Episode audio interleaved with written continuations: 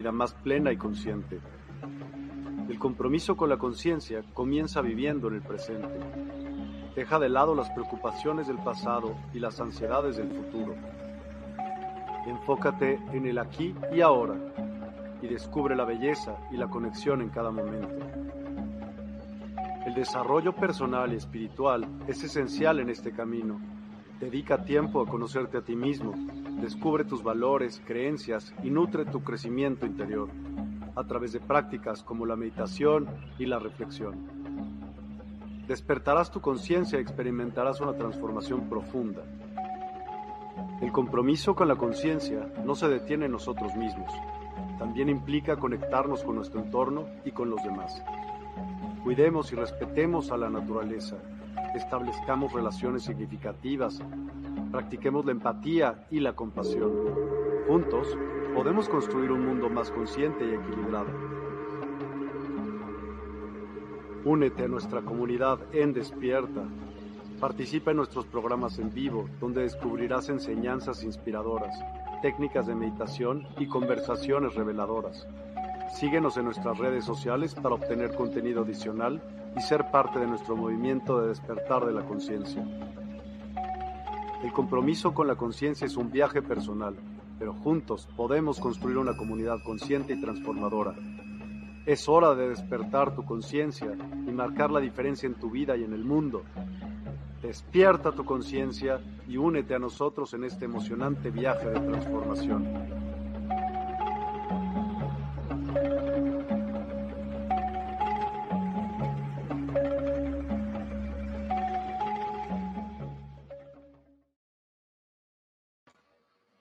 Hola, muy buenas tardes. Tengan todos ustedes bienvenidos una vez más a este programa.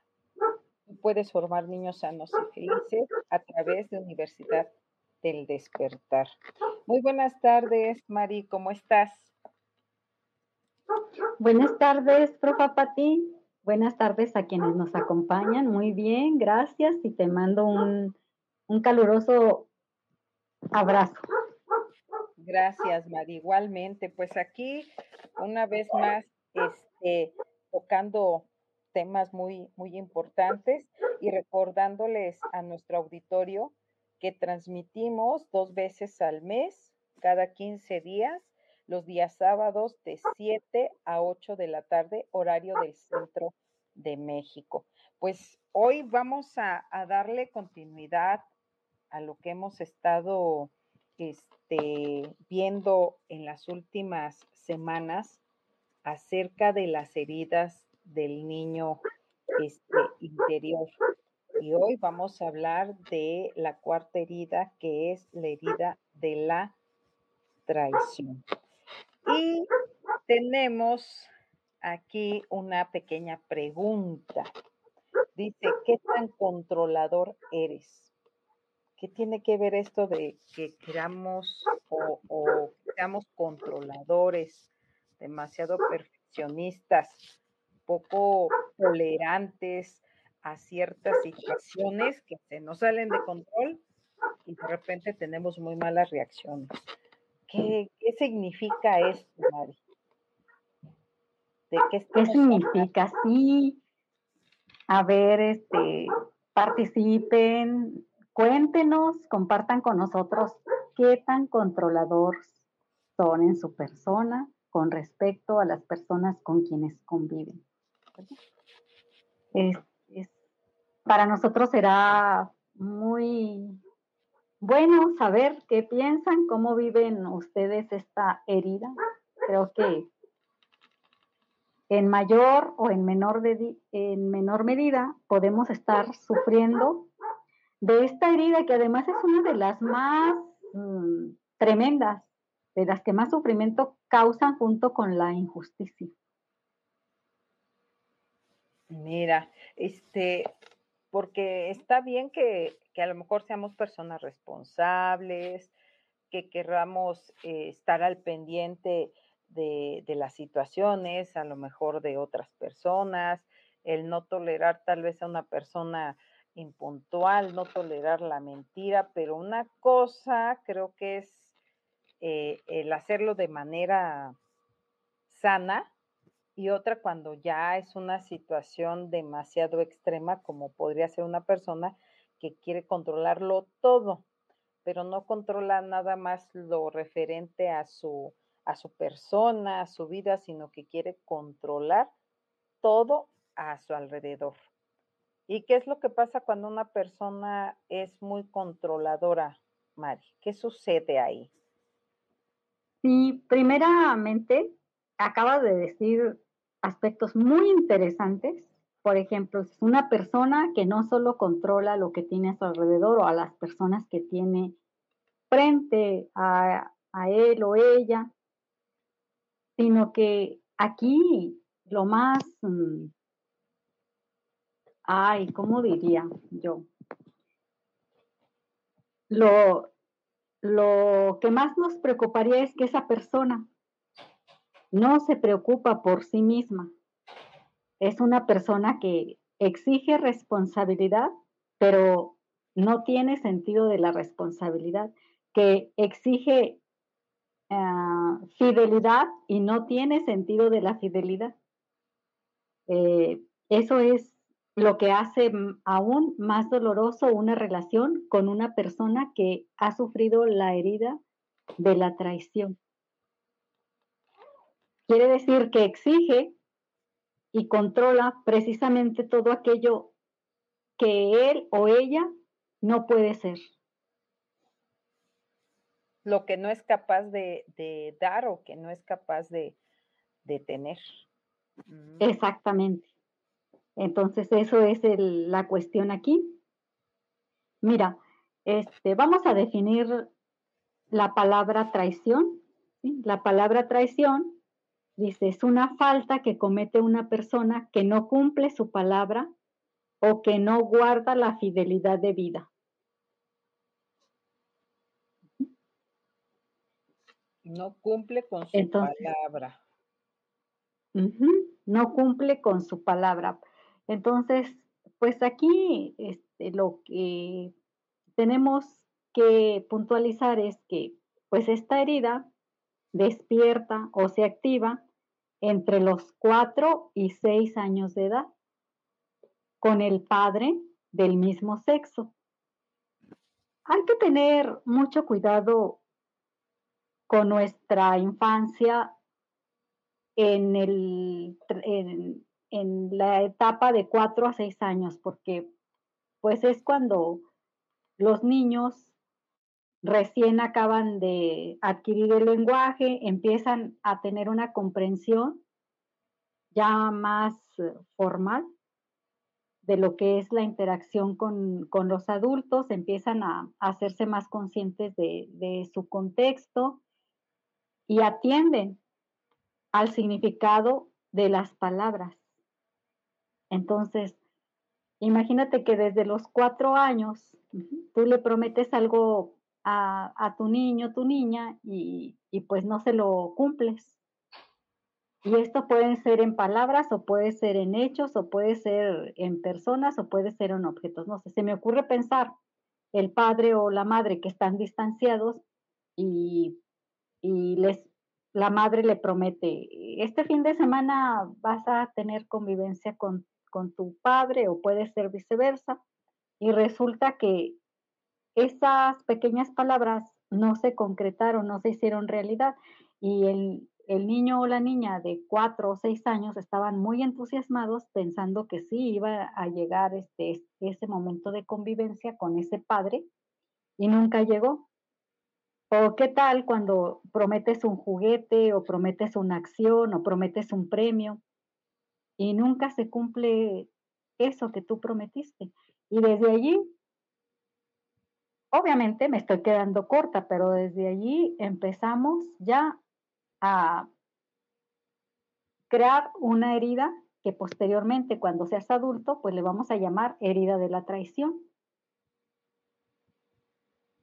Fíjate que con estos ejemplos que tú acabas de dar, este, yo conozco una, una persona que, pues, de hecho, presenta todas las heridas de las que hemos estado hablando, pero de manera muy En mayor y en, eh, sí, en mayor este, eh, concentración, porcentaje. Y en alguna ocasión me platicó que, que siendo pequeño, pues el papá es un hombre, el papá siempre le prometió este, pues muchas cosas. El papá estaba presente físicamente, pero emocionalmente no estaba presente. El papá padecía alcoholismo. Entonces, pues típico, ¿no? Muchas promesas. Eh, él tenía mucho la ilusión de un pastel lleno así de betún. Y el papá nunca, nunca le cumplió mm. esa promesa y él siempre siendo pequeño se quedó con esa gran ilusión de que su papá le iba a traer su pastel lleno de betún, porque siempre fue su ilusión hacerle así al pastel, típico de los niños. Ahora que es adulto, o sea, una historia triste. Y ahora que es adulto, es sumamente controlador. O sea, no tolera para nada una persona que llegue un minuto tarde. O sea, nada, le desespera, eh, quiere controlar el tiempo, quiere controlar las acciones de los demás. Si se sale algo de control, aunque él haya tenido la culpa, no lo puede aceptar, no lo puede admitir que él falló, que él faltó. No, no, no. ¿Qué es la primera reacción que hace una persona así con los demás? Tú, fue tu culpa. Tú lo hiciste mal. O sea, si lo que él hizo mal, lo que él no es capaz de dar, como tú lo decías, lo ven los demás. No, es que tú tuviste la culpa. Es que, eh, aunque no te lo digan, pero te dan a entender que todo el tiempo ellos hacen bien las cosas y no es cierto. Entonces es una herida que creo yo que sí deja como todas, ¿no? Pero deja una secuela sumamente este, profunda y fuerte en la persona que lo experimenta. Y una cosa importante, Mar, que yo he observado en esta persona, hace daño a los demás. O sea, sin darse claro cuenta, hiere a los que están a su alrededor. A lo mejor los que no son seres queridos, no son muy cercanos, pues pueden juzgarlo de controlador, mala onda, que esa persona y punto, pero los que son seres queridos, pues así deja una huella este, eh, dolorosa en esos seres queridos por la reacción que tiene. ¿Qué nos puedes decir al respecto, Mari? ¿Estoy en lo correcto?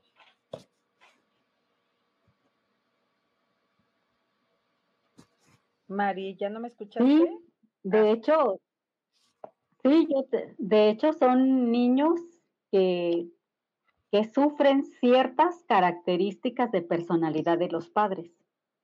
Recordemos que eh, esta herida se activa con el padre del mismo sexo. Y entonces, ¿qué características puede tener ese padre que ha abierto esa herida en la psique de ese niño o de esa niña?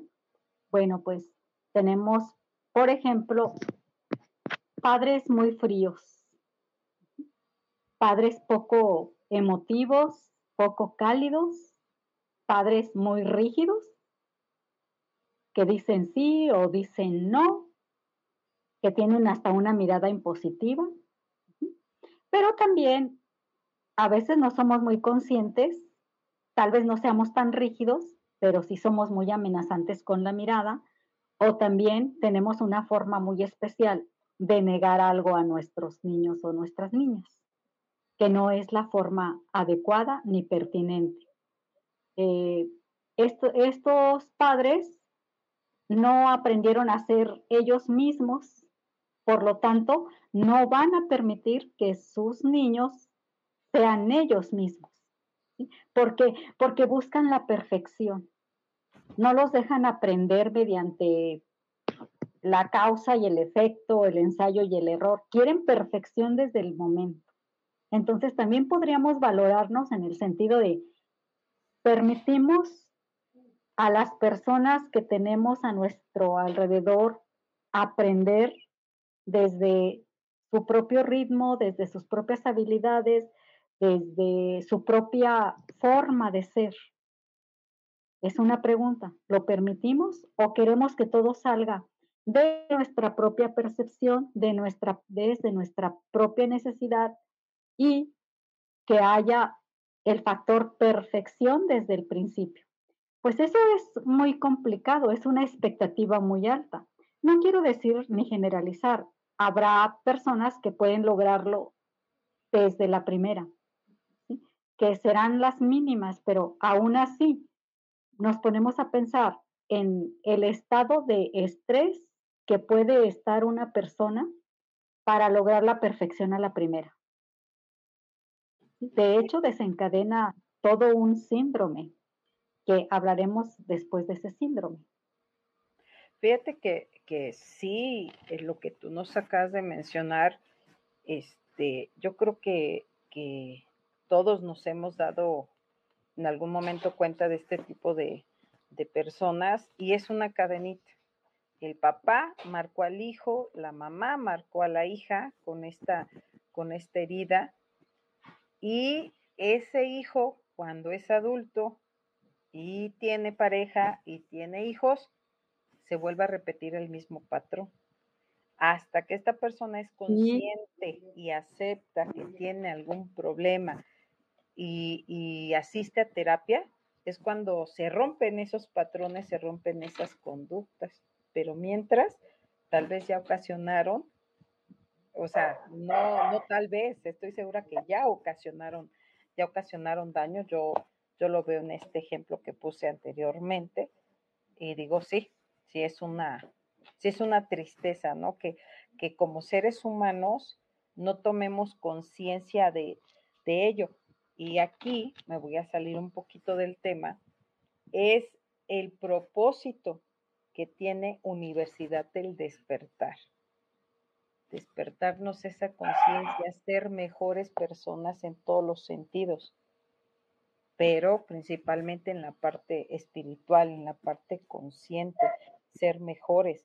Por eso es que, que es tan importante que, que nuestros semejantes, compañeros, padres de familia, nosotros que estamos en el ámbito educativo, eh, se acerquen a, talleres, a cursos, a conferencias que les hablen de todo esto precisamente para formar niños sanos y felices. Y tú alguna vez lo dijiste, todos tenemos un niño interno y aunque seamos adultos, nosotros tenemos la capacidad de formar, de sanar a nuestro propio niño, no nada más al que esté enfrente de mí o al que está al lado, sino empecemos por nosotros mismos, empecemos por nosotros primero para realmente ver el cambio en nosotros, ser felices nosotros, aceptarnos, amarnos ser portadores de esa aceptación, de ese amor, de ese respeto hacia los, hacia los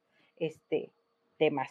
Era lo que quería este, comentar, de ahí la importancia que tengan este tipo de, programas como el que hacemos eh, Mar y yo con mucho cariño y esta, esta plataforma de Universidad del, Despertar. Aprovecho para eh, poner algunos comentarios, Mari. Lulú, hola, muy buenas noches, saludos. Hola Lulú, te mandamos un abrazo. Así es. Romita Yáñez, hola, buenas noches. Espero que te encuentres muy bien, Romita. Hola, Romita, un abrazo. Lulu dice, no siento que sea controladora. Sin embargo, en mi trabajo sí soy perfeccionista. Aquí, ¿qué le podemos decir a, a Lulu, Mari?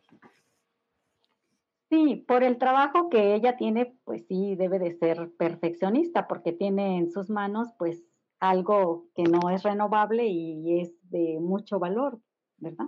Pero bueno, finalmente tú te vas a ir dando cuenta qué puedes, qué puedes rescatar de toda esta información y hacer tu propia gráfica de autoconocimiento, o sea, dónde me siento y dónde, dónde te sientes tú haciendo una gráfica en relación a esta herida, que puede ser un nivel leve, un nivel moderado o un nivel muy alto. Como yo les decía, este, este, esta herida de la traición puede derivar en un síndrome que se llama síndrome del impostor o síndrome del fraude. Y este síndrome, pues es un trastorno psicológico que surge precisamente en personas que son inteligentes y muy perfeccionistas.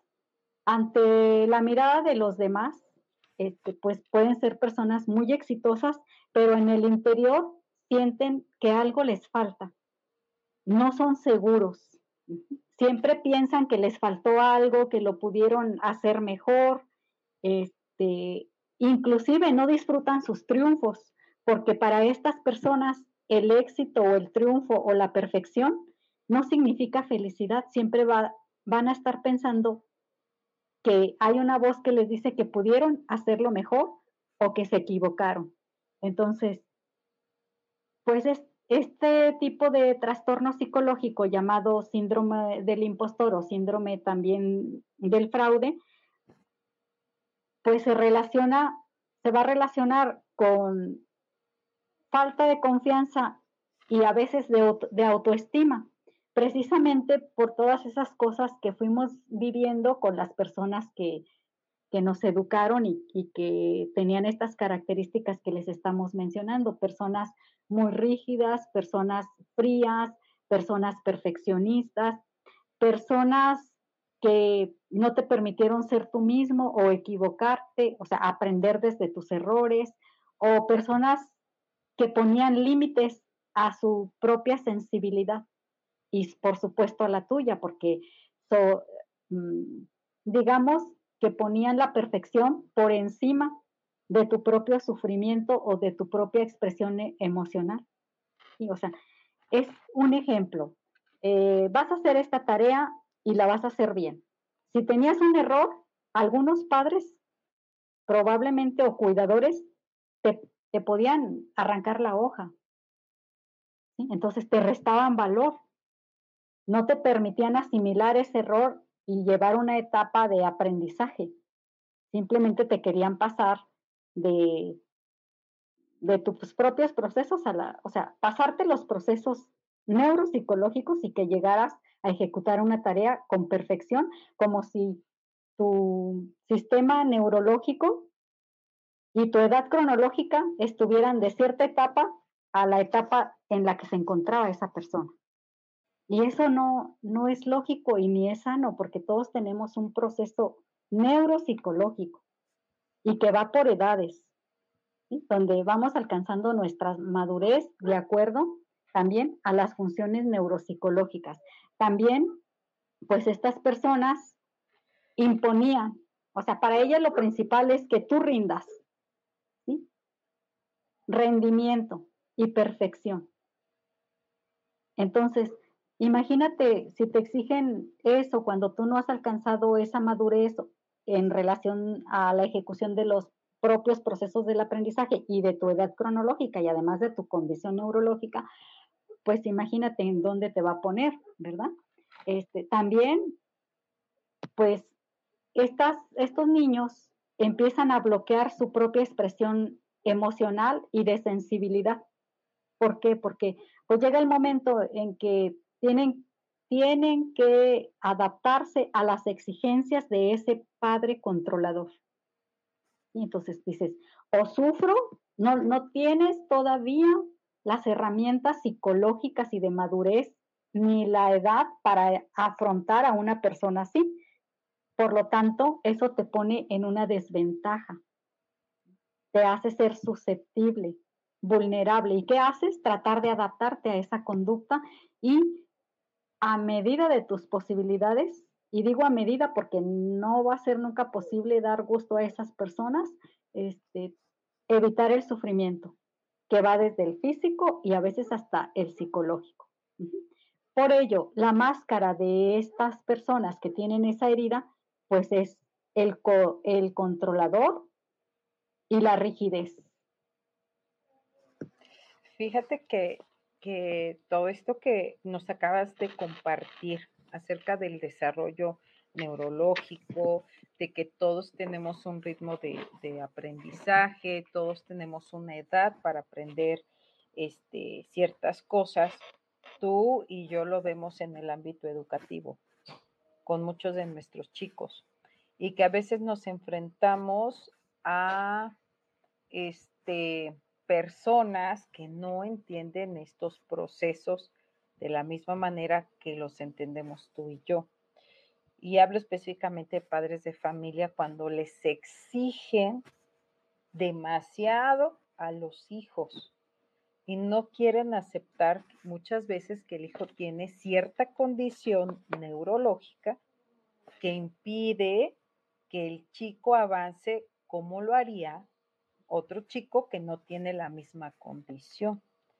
Aquí es importante recalcar que todos somos diferentes y que lo más importante es que aceptes a tu hijo como es y que lo ayudes, pero no de la manera que tú piensas, exigiéndole, pidiéndole el 10, etcétera. No, porque no lo que tú crees que es lo mejor, está siendo lo mejor para él en ese momento.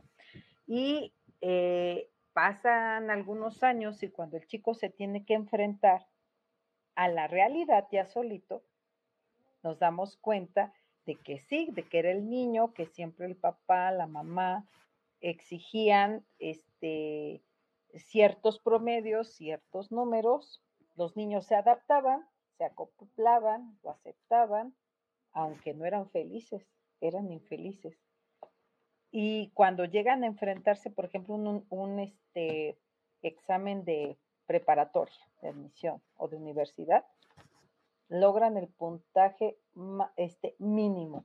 Y es cuando a veces nos preguntamos, pero ¿cómo?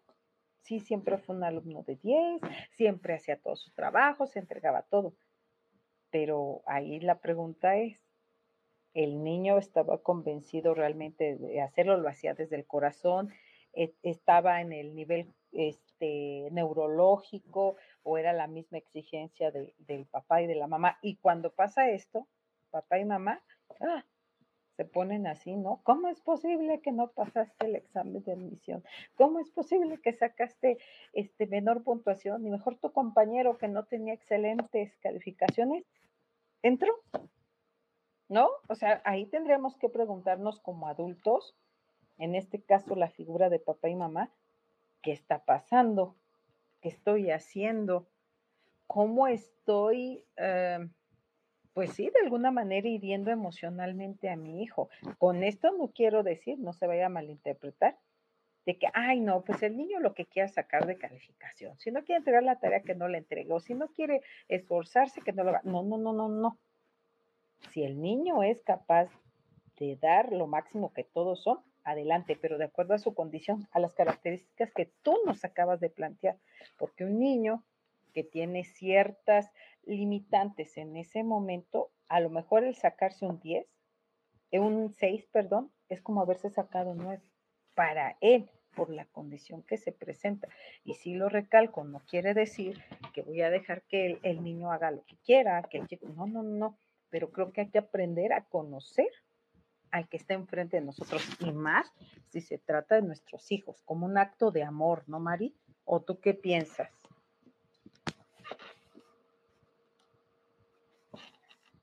Sí, estoy de acuerdo con, tu opinión. Eh, mira, vamos a hacer una gráfica y para que las personas que, nos acompañan pues vayan haciendo su, gráfica de dónde, dónde se encuentra. Yo también me incluyo, ¿verdad? Este, en relación a estas características que va a desarrollar un adulto con la herida de la traición. Entonces, bueno, son seis puntitos. Seis puntitos. El primero es, ¿qué tanto usted utiliza el control como mecanismo de defensa? Se asegura que los demás van a mantener sus compromisos. Es decir, eh, qué tanto yo me esmero por que todo lo que sucede a mi alrededor esté en orden. ¿Y cómo es que me parto en mil pedazos para supervisar aquí, supervisar allá y ver que esté bien y, ver que esto esté funcionando y ver, o sea, quiero tener el control de todo. Y a veces eso no permite que otros asuman su responsabilidad. Y eso deja a mí, adulto controlador, me deja mucho cansancio físico y también psicológico, porque asumo responsabilidades o tareas que no me corresponden. En una escala de 0 a 10, ¿dónde nos colocamos? Ok. Punto número 2. Ajá. Esos adultos, o sea, ¿qué tanto te importa la lealtad? ¿Qué tanto valor le das a la lealtad, a la responsabilidad, a la fidelidad, aunque no siempre tú cumplas con todo ello? ¿Qué tanto valor? O sea, ¿qué tanto afectan estos principios o valores en tus relaciones interpersonales con los demás y contigo mismo?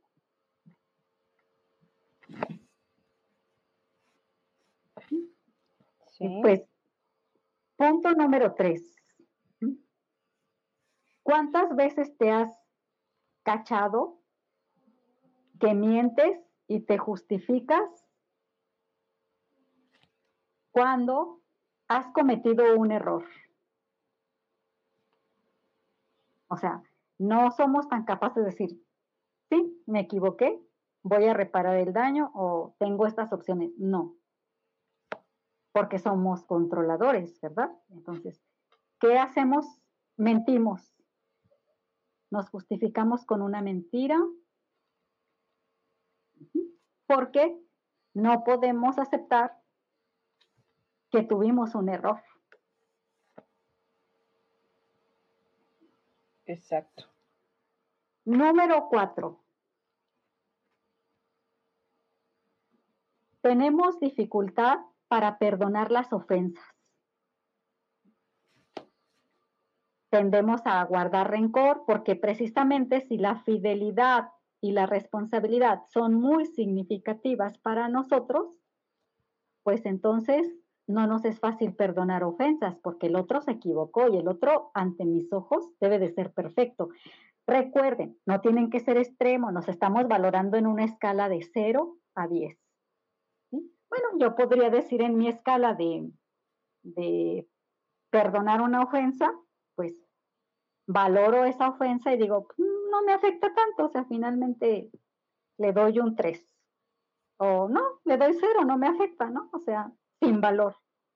O puedo decir, no, no, no, no, no, no, esta persona cometió un agravio en relación a mi persona y entonces yo ya no quiero saber de esa persona, le doy un 10 a esa ofensa, entonces rompo mi relación y ya no quiero saber nada y esa persona la vuelvo mi, mi enemigo. ¿sí? En una escala, vamos viendo en escalas. ¿sí? Eh, número 5. Tenemos miedo a la traición. Por lo tanto, no confiamos en los demás. Y cualquier cosa que, pueda hacer, ¿eh? desde a lo mejor delegar una tarea o a lo mejor confiarle nuestra, nuestro ser a otra persona, nuestras emociones, nuestros pensamientos, nuestros conocimientos, porque tenemos la idea de que esa persona nos va a traicionar, tenemos miedo a la traición porque la hemos estado sufriendo desde los cuatro a los seis años y en adelante, desde que se abrió la herida. Entonces, no confío. Soy de esas personas que en mi narrativa digo, digo, ¿ves estos, estos deditos? Son diez, pero, ¿sabes?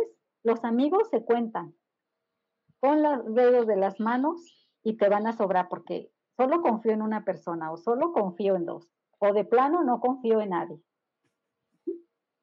O son de esas personas, no seas tan confiado, no le cuentes tu vida a cualquiera, no hables de tus problemas con cualquiera, no le hables de tus sensibilidades a cualquiera. En una escala del 0 al 10, ¿dónde me coloco? Este, allí también en esa escala, pues esas personas crean situaciones en su cabeza, o sea, pensamientos, como yo les digo, la narrativa.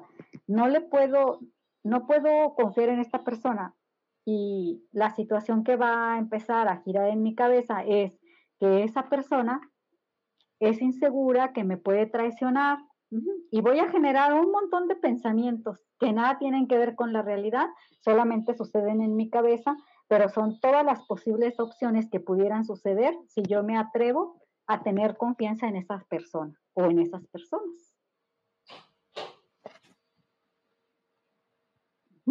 Son esas personas también que dentro de su narrativa creen que va a haber, siempre va a haber dudas y que va a haber consecuencias. Y dicen así, por si las dudas, mejor no hago esto, por si las dudas, mejor me quedo callado, por si las dudas, mejor no me atrevo a exponer esta idea que tengo, por si las dudas, eh, me guardo mis propias actitudes para con los demás, porque está esa creencia de y ese temor de que puedo ser traicionado, ¿verdad? ¿Qué tanto utilizo esas palabras? Es un ejemplo, por así decirlo, en mi narrativa.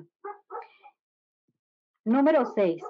Mis celos son desmedidos una vez que le doy mi confianza a alguien o que logro crear un vínculo más o menos afectivo o afectivo y fuerte con alguien, mi miedo va a ser a, perderlo. Bueno, más que miedo a perder a esa persona es el miedo a que yo sea traicionado. Ok. Entonces, lo voy a demostrar mediante el acto de los celos. Número 7. No toleramos la incertidumbre o situaciones que se encuentran fuera de nuestro control. Esas personas que luego te dicen, oye, tengo algo que contarte, cuéntamelo ya. No, espérate, no, cuéntamelo ya, ahora me lo vas a decir, porque no, no toleran la incertidumbre. No les gusta, por lo tanto, las sorpresas, porque todo lo que signifique no saber exactamente en qué terreno me muevo o en qué situación o circunstancia estoy me va a crear mucho conflicto y entonces no soy muy intolerante ante, ante estas cosas, ¿no? Entonces, no lo voy a decir. Si alguien me dice, oye, este, tengo una sorpresa, o sea, rompieron con mi tranquilidad y mi estabilidad, porque precisamente soy poco tolerante a la incertidumbre y en ese momento muchas ideas se van a venir en mi cabeza y me voy a alterar y, no voy a poder disfrutar de esa sorpresa, aunque esa sorpresa pueda ser positiva, aunque pueda ser un pastel, como dijiste, una fiesta de cumpleaños, un regalo, algo. No lo voy a tolerar.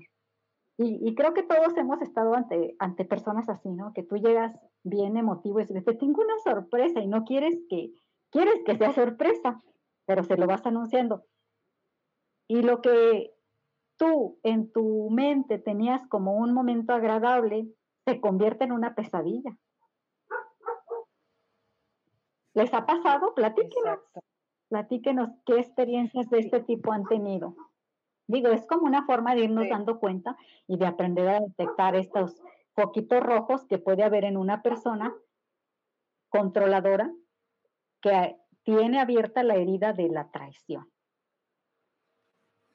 Ok, te voy a eh, Como característica de, estas personas también. Sí, claro. Ah. Adelante. Mira, bueno, Karina Trejo, saludos, me imagino. Saludos, Karina.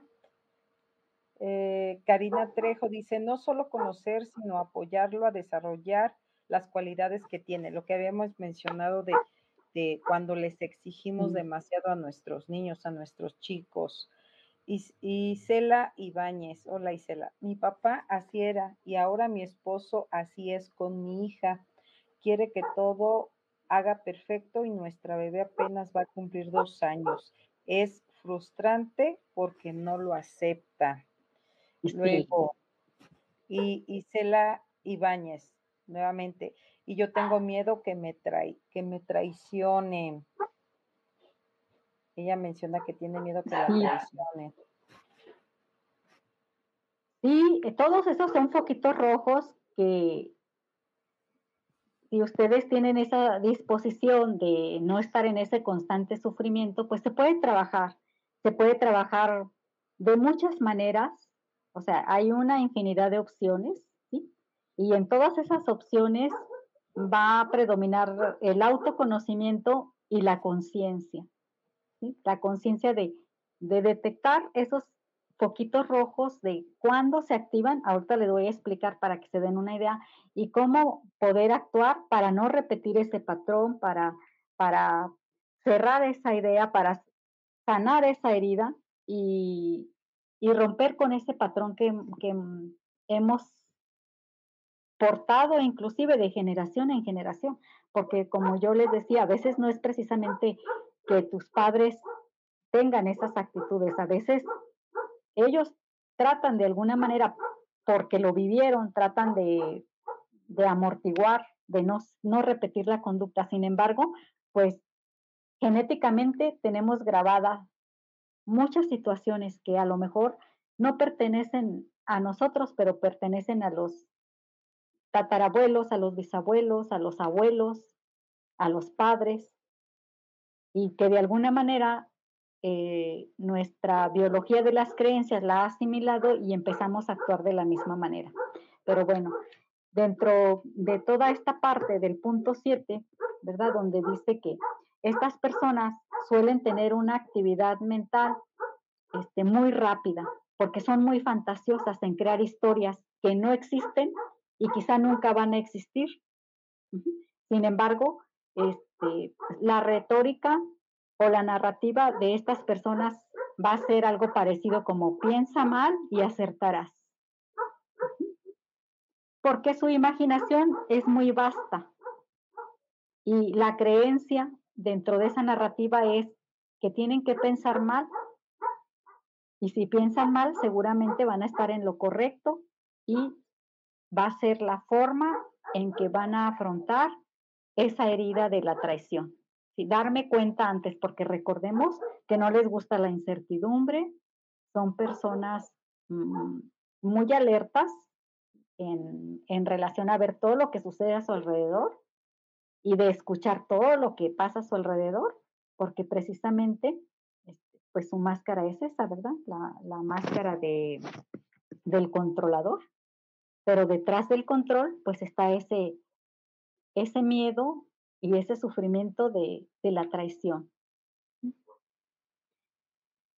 También, bueno, para valorarnos dentro de un punto extra es qué tanto yo, o sea, eso es como un análisis personal, ¿verdad? Por eso digo, qué tanto yo o qué tanto usted, ¿verdad?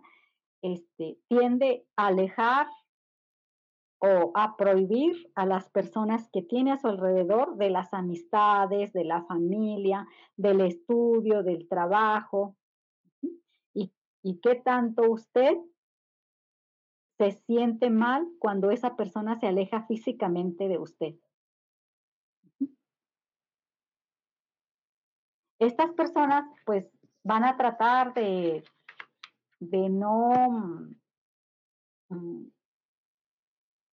pues de evitar que tú salgas con tus amigos, de que tengas amigas, de que tengas convivios este, con tu familia, de que hagas proyectos de vida, por ejemplo, que quieras estudiar algo o que, o que busques un trabajo, porque siempre va a estar ese temor de, ya no me quieres, ¿verdad?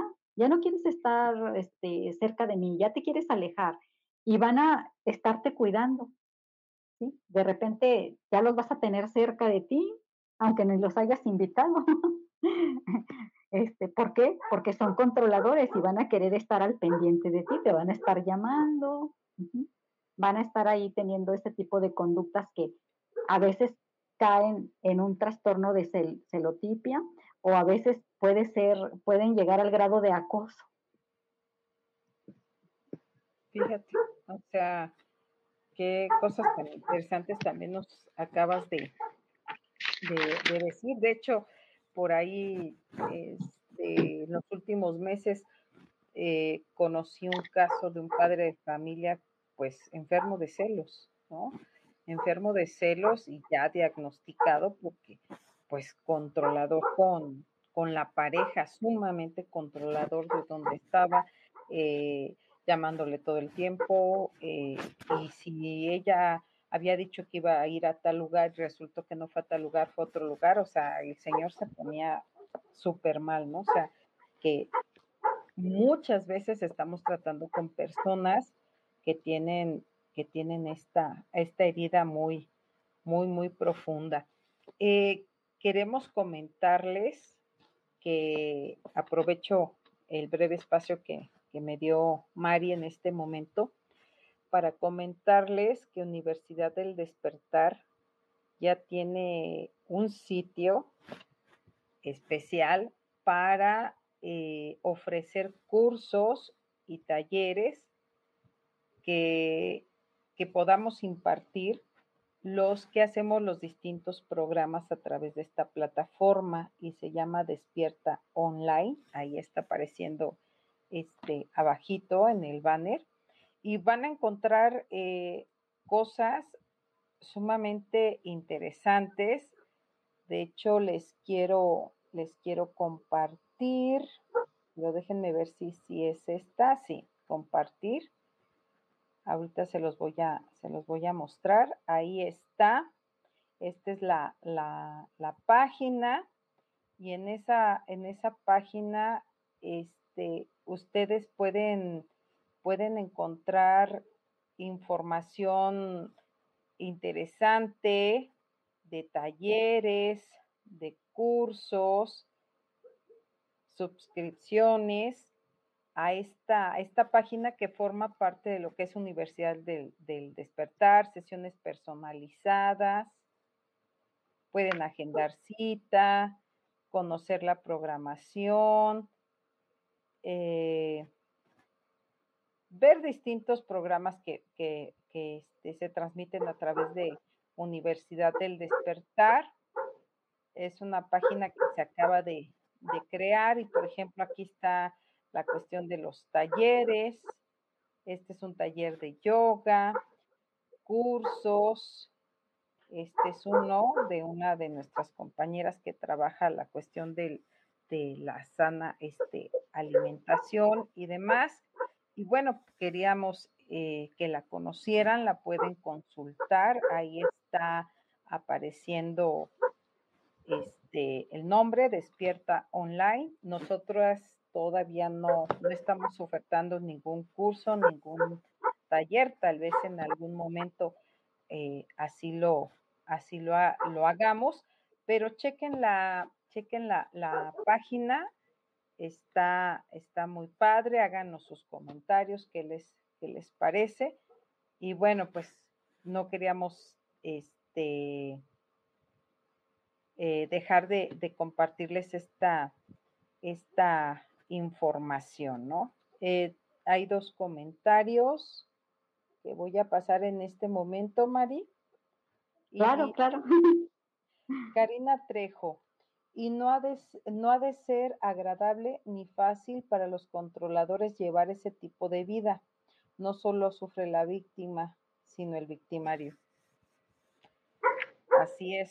Sí, sí, eh, tienes toda la razón, Karina. De hecho, uno de, una de las principales tendencias que causan mucho sufrimiento es que estas personas empiezan a prohibir, porque pues es su forma de poner límites, es la prohibición. Entonces, cuando una persona empieza a prohibirte, pues ¿qué hace la otra persona, verdad? ¿Qué hace? pues termina escapándose y termina haciendo lo contrario a lo que la otra persona desea. Y que pues al final es lo correcto porque pues también causa mucho sufrimiento que no te dejen ser. Recordemos que en un primer instante les dije, padres que no te dejaron ser.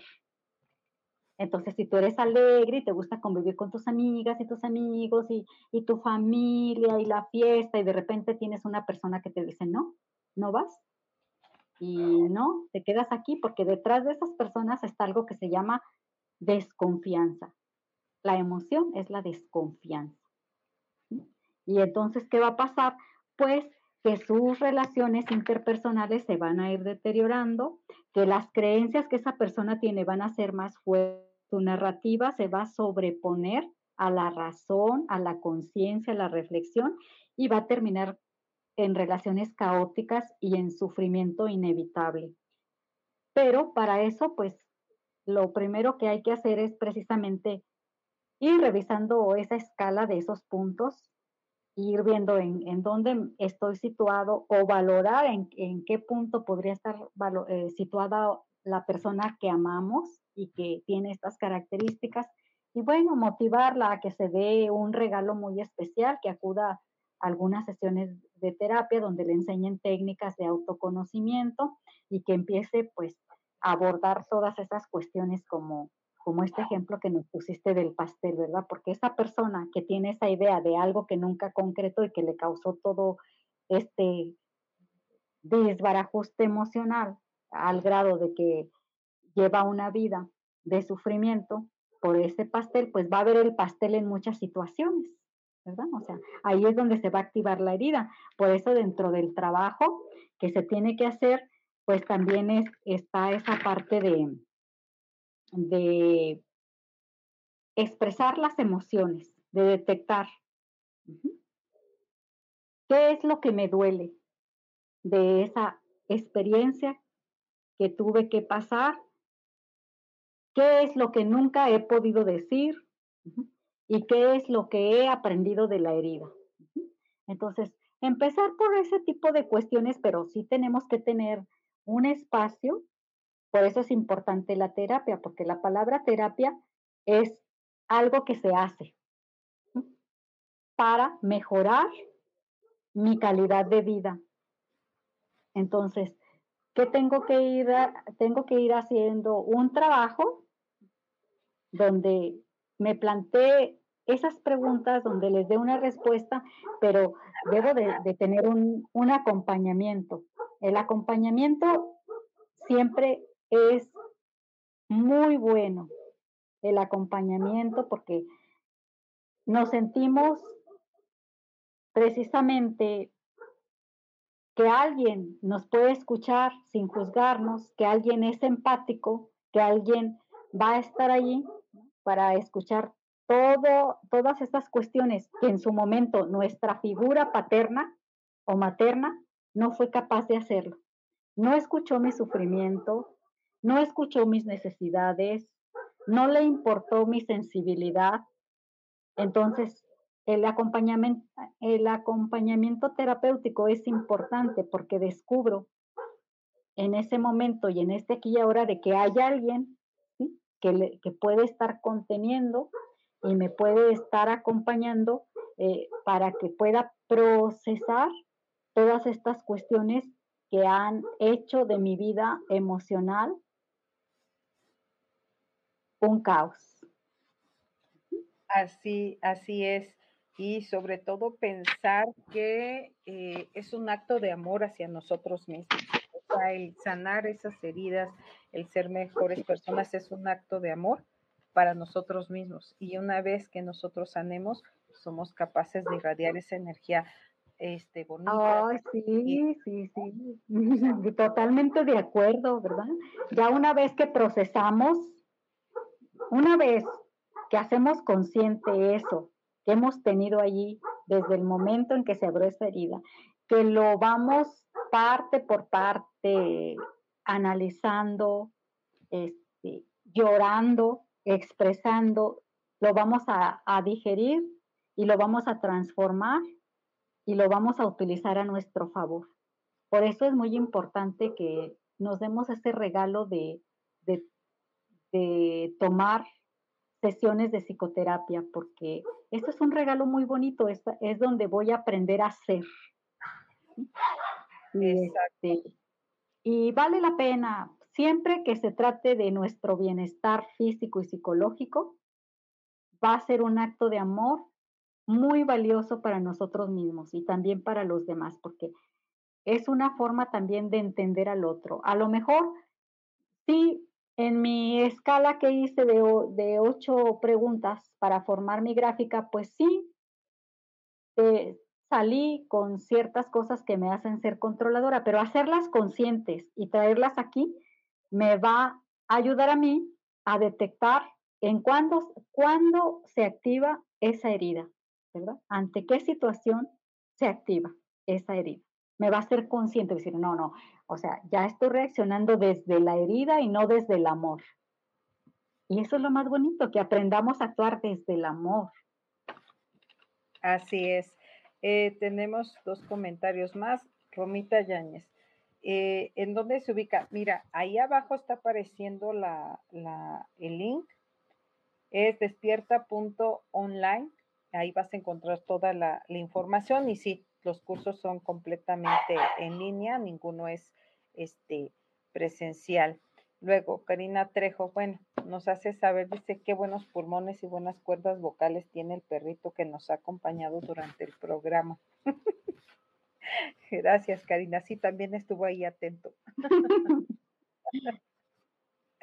bueno, pues prácticamente ya estamos por, por despedirnos. Estamos a tres minutos.